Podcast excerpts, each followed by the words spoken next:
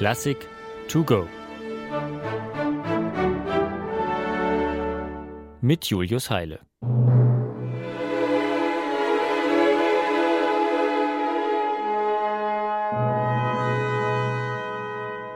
Da dehnen sich des Nordlands düstre Wälder.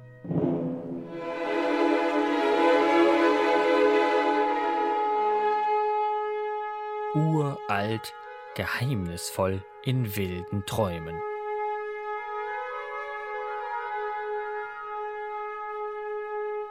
In ihnen wohnt der Wälder großer Gott. Waldgeister weben heimlich in dem Dunkel.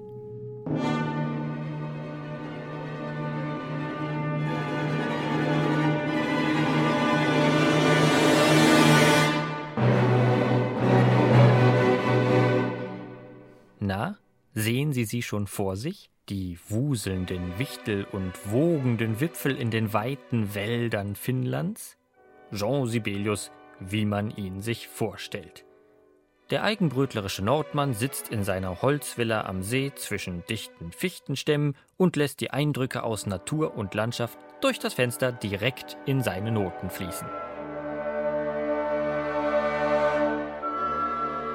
Mit solchen Klischees hat man dem großen Sinfoniker und Nationalkomponisten Finnlands viel Unrecht getan. In diesem Fall aber hat Sibelius selbst die Fährte gelegt. Tapiola hat er sein allerletztes Orchesterwerk benannt und dabei einmal mehr an das Kalevala-Epos gedacht, jene Bibel der finnischen Mythologie. Da nun aber der Großteil seines internationalen Publikums auf diesem Feld doch ziemlich im Dunkeln der düsteren Wälder tappte, gab er seiner Partitur noch das eingangs zitierte Gedicht mit. Eine Verständnishilfe für all jene, die Tapio für den netten finnischen Austauschschüler von nebenan halten.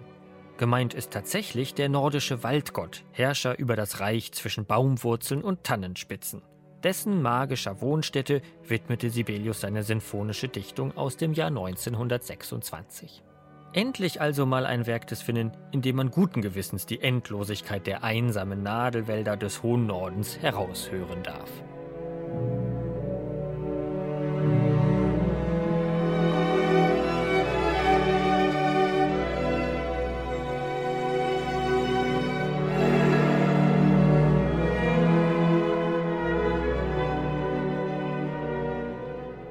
Ein scheinbar ewiges Klangkontinuum. Penetrant wiederholt Sibelius in der rund 20-minütigen Komposition sein Waldthema in immer neuen Konstellationen. So monoton und gleichzeitig subtil wandelbar wie die finnische Taiga. Was genau dort vor sich geht, bleibt eben geheimnisvoll in wilden Träumen. Wer mag, darf an geeigneter Stelle natürlich trotzdem die webenden Waldgeister vorbeihuschen sehen.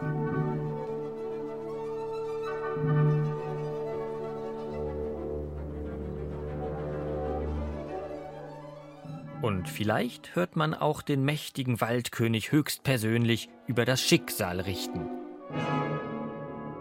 Mit besten Grüßen aus Beethovens fünfter Sinfonie.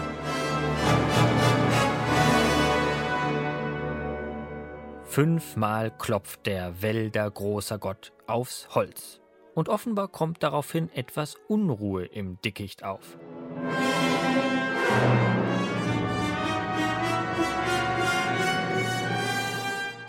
Elementaren Naturgewalten regen sich. Gegen Ende des Stücks fegt gar ein Sturm über die Baumkronen hinweg, dass sich die Stämme nur so biegen und die Böen zwischen den Ästen dämonisch aufheulen.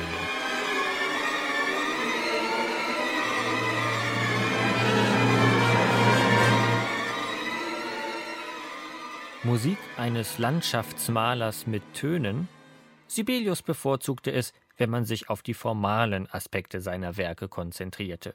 Die ganz irreführenden Spekulationen über Naturschilderung und Folklore wollte er am liebsten weggeschafft wissen. Anstatt in Tapiola also unbedingt nach dem Raunen des Waldes zu suchen, sollte man die Komposition vielleicht besser als das würdigen, was sie zweifellos auch ist. Ein visionärer Markstein der Moderne. Wo sich Komponisten der Vergangenheit an Motiventwicklungen, Themenkontrasten und allerlei musikalischer Kombinatorik abarbeiteten, reiht Sibelius eher Klangfelder aneinander.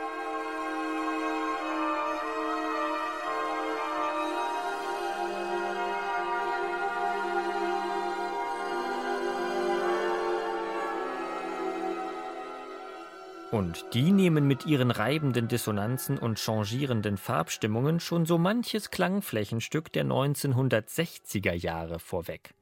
George Ligettis Lontano etwa ist hier gar nicht mehr so fern.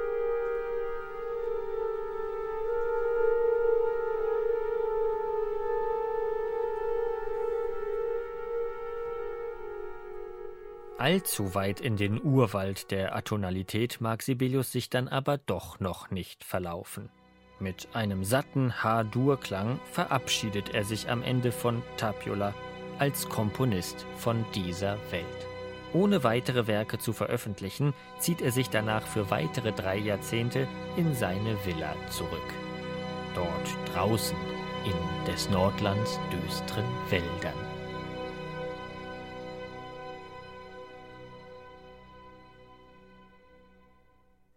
Eine digitale Werkeinführung des Norddeutschen Rundfunks. Weitere Folgen finden Sie unter ndr.de-classic to go.